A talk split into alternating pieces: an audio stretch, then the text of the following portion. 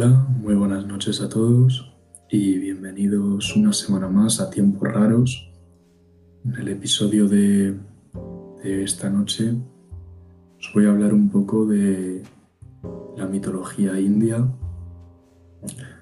Como en todos los podcasts de mitología, voy a empezar con una breve introducción.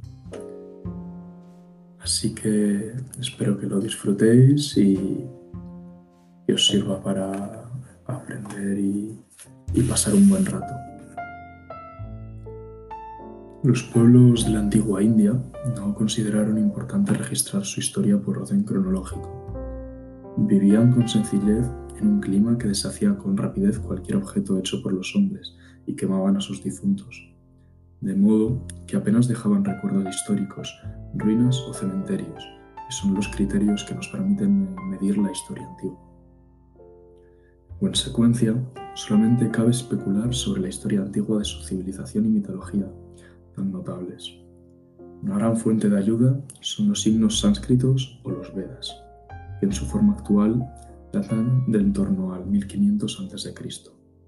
Estos himnos presentan influencias de los antiguos indoiranianos de Irán, el grupo más oriental de los pueblos indoeuropeos. Se supone que aquel pueblo, que se autodenominaba Ario, entró en la India entre el 3000 y el 1500 a.C. Es objeto de conjeturas en qué medida contribuyeron sus creencias al desarrollo de los Vedas y en qué medida ya estaba presente en la India la sabiduría védica. Los arios encontraron en el norte de la India una cultura bien instalada. La ciudad de Mohenjo-Daro, en el actual Pakistán, floreció aproximadamente entre el 3500 y el 1700 a.C. Sus calles empedradas y en sus instalaciones sanitarias muestra restos de una civilización avanzada, mientras que en el sur de la India, en el Deccan, floreció una cultura neolítica, aproximada entre, el 2500 y el 1000 a.C. La religión y la mitología indias son el resultado de la fusión de estas tres culturas. Os voy a contar un poco sobre los signos védicos. La tradición oral que dio origen a las Vedas recibe el nombre de Shruti, que significa literalmente lo que se oye. Fue pasando a través de generaciones de maestros espirituales, los brahmanes, que eran considerados quienes conservaban la sabiduría. Estos enseñaban que la sabiduría védica había sido dada a Brahma, el creador, al principio del universo, y que desde entonces había pasado de boca en boca. Pero a principios de la presente edad, llamada Kali Yuga o la edad de hierro, la edad del conflicto, donde la memoria y la inteligencia de los hombres se deteriorarían, esta sabiduría había sido escrita a fin de conservarla para generaciones futuras. Desde entonces se han extendido, primero en los cuatro Vedas, y después en forma de un vasto corpus de enseñanzas espirituales denominado en su conjunto literatura védica. Esta literatura narra las acciones de una estirpe divina de seres cuyas vidas estaban entrelazadas con la de vulgares mortales. Si bien estos tenían acceso directo a un reino más alto habitado por seres inmortales, encabezados por Vishnu o Shiva, el Ser Supremo. Esta mitología creció hasta ser algo más que una colección de relatos. Proporcionó toda una realidad alternativa, un sistema de creencias, que dieron lugar a las bases de la religión hindú, contribuyendo además a las religiones jainistas y budistas. Dos de las fuentes, dos son las fuentes principales de los mitos indios. La literatura védica, que tiene la divina autoridad de proceder de Brahma y Vishnu, a través de generaciones de maestros espirituales y cuya influencia llega hasta la India, y las tradiciones locales, de cientos de lenguas y dialectos regionales con su propia literatura, los dioses locales y sus festividades, Recordemos que aún a día de hoy en la India eh, solo la mitad de la población habla el idioma oficial, el hindi, y la otra mitad tiene otros idiomas. Pues si eso es ahora que llevan años con un esfuerzo de centralización y así, imaginaros cómo eran las cosas en el año 1000 antes de Cristo. Porque es eso, desde Occidente tendemos a ver la India como algo eso monolítico, una nación, y la realidad es que no es así, que que hay multitud de etnias, lenguas e incluso naciones dentro de la propia India. Bueno, pues seguimos después de este breve inciso. Los Vedas contienen en clave épica los hechos de grandes divinidades como Vishnu, Shiva y Devi, así como infinidad de tratados filosóficos y enseñanzas religiosas. Por otro lado, gran parte de la sabiduría de la vida cotidiana y del color y la vibración de la cultura india están presentes en las leyendas y tradiciones locales, que han alimentado y en ocasiones han prefigurado la tradición védica. Estas tradiciones locales se expresan en la danza, el teatro, la canción y el arte folclórico, y dan profundidad y fuerza a la cultura más amplia de la que forman parte. Todo ello que a añadir las tradiciones crecidas en torno al jainismo y al budismo.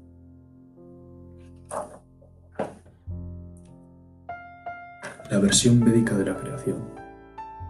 Hace mucho tiempo, las sagas védicas describieron a Vishnu como aquel cuya existencia expande el cosmos. Cuando este universo pasó a la existencia, no era más que una de las incontables semillas que desprendía el cuerpo de Vishnu. Semillas que flotaban en el océano de la creación como grupos de burbujas. Cada semilla se convirtió en un huevo de oro en el que penetró Vishnu, en tanto que Purusha, la persona cósmica, y apareciéndose en el interior de su oscuridad, transformó la materia primigenia en tierra, agua, fuego, aire y espacio etéreo. Al desarrollarse este cuerpo universal, llegaron a la existencia los elementos correspondientes del mundo físico y mental. Los himnos védicos vuelven a contar el sacrificio de Purusha, el hombre cósmico, en el amanecer del universo. Los dioses prepararon un sacrificio cuya ofrenda principal era la forma gigantesca del propio Purusha, las distintas partes de su cuerpo surgieron los elementos del universo. Su boca se convirtió en el habla, presidida por el dios del fuego Agni. Su nariz se convirtió en aliento, en el sentido del olfato. Bajo el control de Vayu, dios del viento, sus ojos se convirtieron en el sentido de la vista, controlado por el dios del sol Surya. El movimiento apareció en sus piernas, sus venas eran ríos que alcanzaban su corazón. Brahma y Shiva eran su intelecto y su yo. Las cuatro castas de la sociedad humana, sacerdotes, gobernantes, comerciantes y trabajadores, proceden de su boca, sus brazos, sus muslos y sus pies. Abundan relatos más concretos del desarrollo del universo emprendido por Brahma, dios de la creación nacido del ombligo de Vishnu. Brahma hizo los planetas y las estrellas y creó a los miles de semidioses cada uno de los cuales encargó una parte concreta del orden cósmico. A Indra le correspondió la lluvia, a Vayu el viento, a Surya el sol, a Chandra la luna y a Varuna ríos y océanos. Finalmente, la diosa Bhumi le correspondió la tierra. Brahma y los dioses crearon la miríada de formas de vida del universo y entre ellas a los seres humanos, los dioses recibieron el poder de otorgar grandes bienes a sus adoradores. Son los poderes que se hallan tras los elementos del mundo natural, como el viento, la lluvia y la propia tierra. La diosa de la tierra, Bhumi, es considerada por los hindúes una de las siete madres. Sin embargo, por poderosos que sean los semidioses, tras ellos está Vishnu, que es quien realmente lo crea y lo controla todo. Sin él nada puede hacer.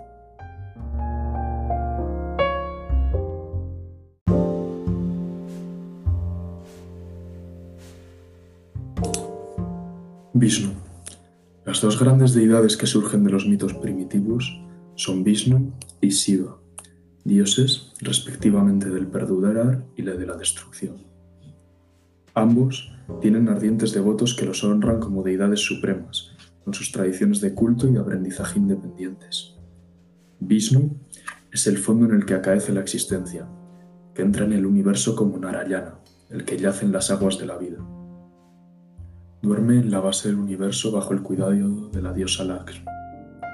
Cuando el equilibrio del universo se altera, Vishnu entra en el universo humano para restaurar las verdaderas enseñanzas religiosas y favorecer la rectitud. Se le presenta como bondadoso y paciente. Sus símbolos son la flor de loto y la concha, objetos con lo que bendice lo bueno, mientras que el garrote y el disco los utiliza para someter a lo malo. Su función de mantener el equilibrio queda bien ilustrada en la historia de Kurma, encarnación de la tortuga, en que ayuda tanto a los demonios como a los dioses, si bien finalmente se pone de parte de estos últimos.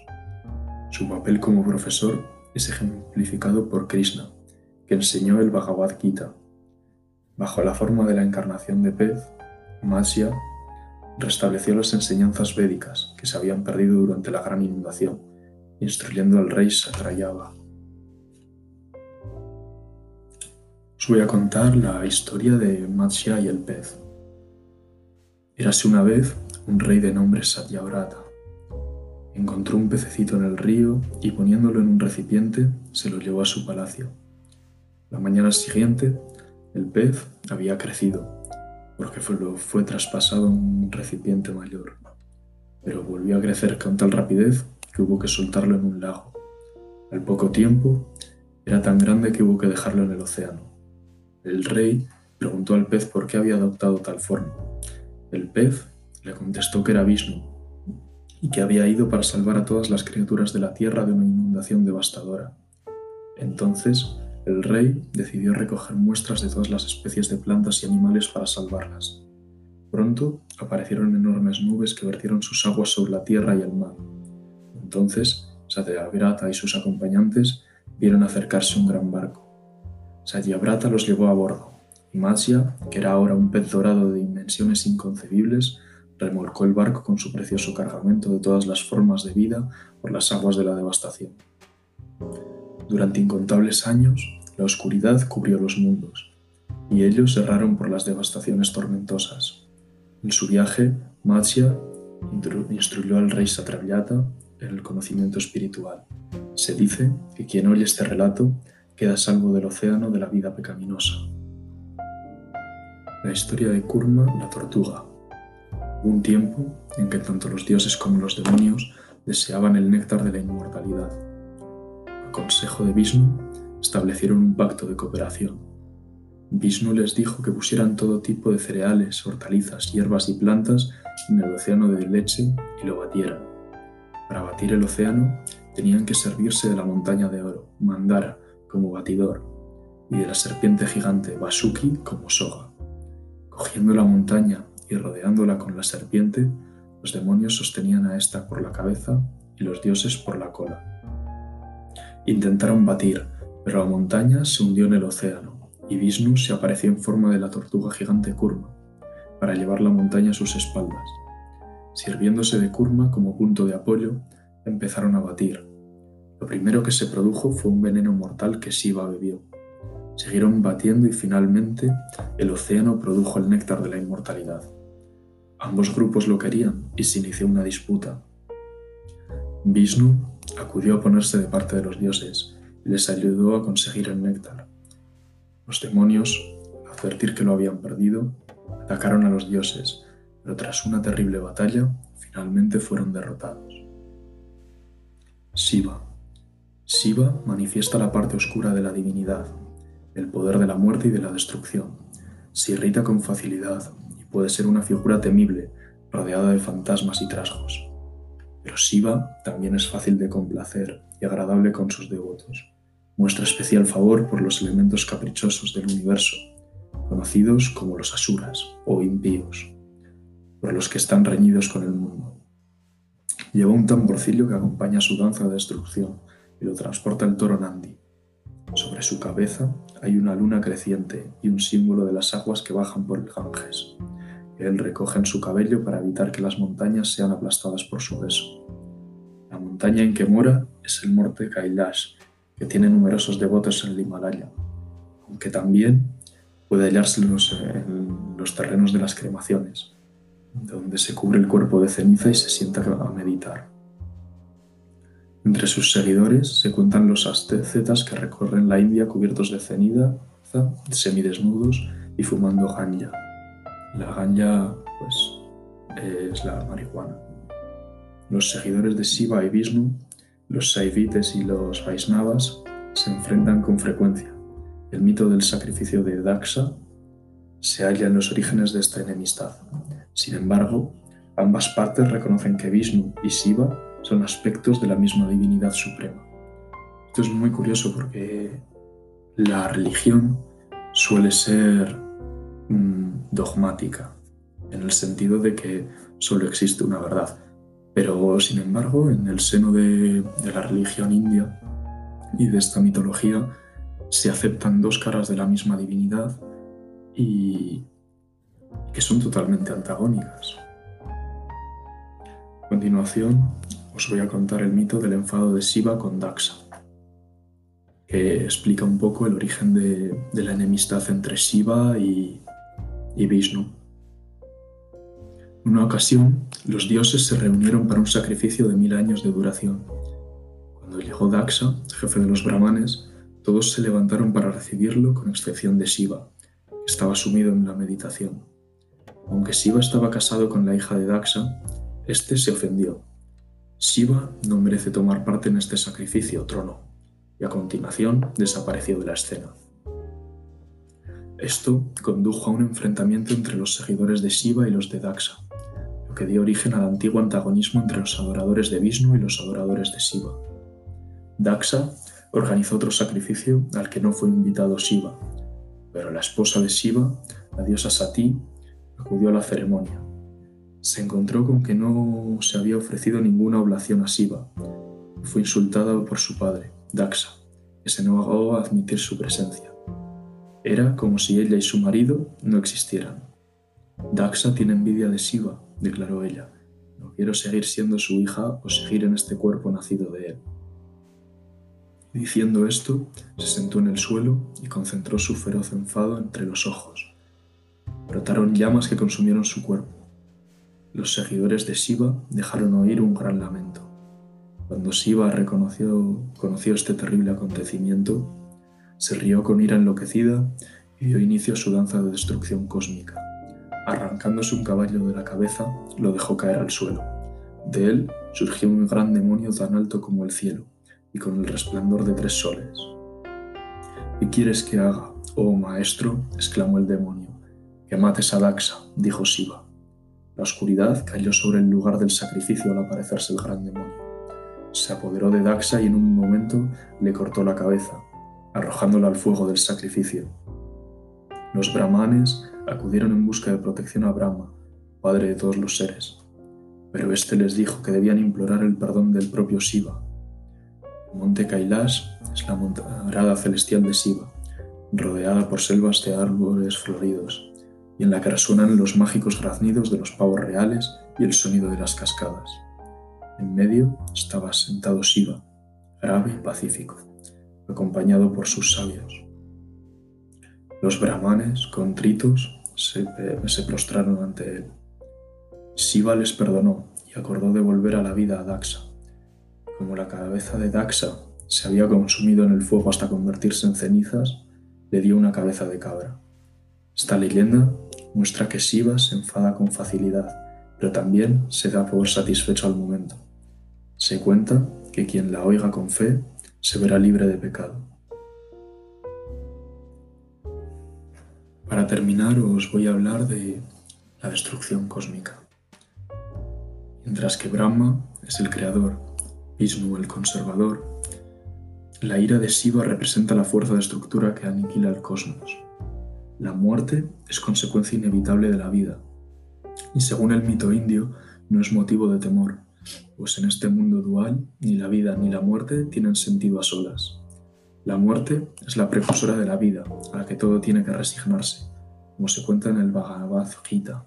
El que ha nacido debe morir, y el que ha muerto debe volver a nacer. No retrases lo inevitable. Al final del universo, el sol y la luna dejan de brillar y todo se vuelve oscuro Shiva inicia su pralaya, danza de destrucción, acompañada por su tambor Damaru, para correr la cortina del universo. Con el cabello disperso, somete con su, estridente, con su tridente a los señores de todos los planetas. Genera el fuego del tiempo eterno y arde por todo el universo. El fuego arde durante cien años celestes, destruyendo a todas las criaturas. Del cabello disperso de Shiva caen aguas torrenciales durante otros cien años celestes, inundándolo todo. El universo se llena de agua y es barrido por vientos aullantes. A continuación, viene la noche larga y silenciosa que precede al nuevo ciclo creador. Bueno, terminamos aquí. Espero que os haya gustado y que hayáis disfrutado. Si tenéis alguna otra sugerencia, ya sabéis que me tenéis en Instagram, tiempos raros barra baja, todo junto. Y podéis escribirme allí sin ningún problema o pudor sobre cualquier tema que os interese, algún libro que os gustaría que leyera algún capítulo, cosas así. Un saludo y nos vemos la semana que viene.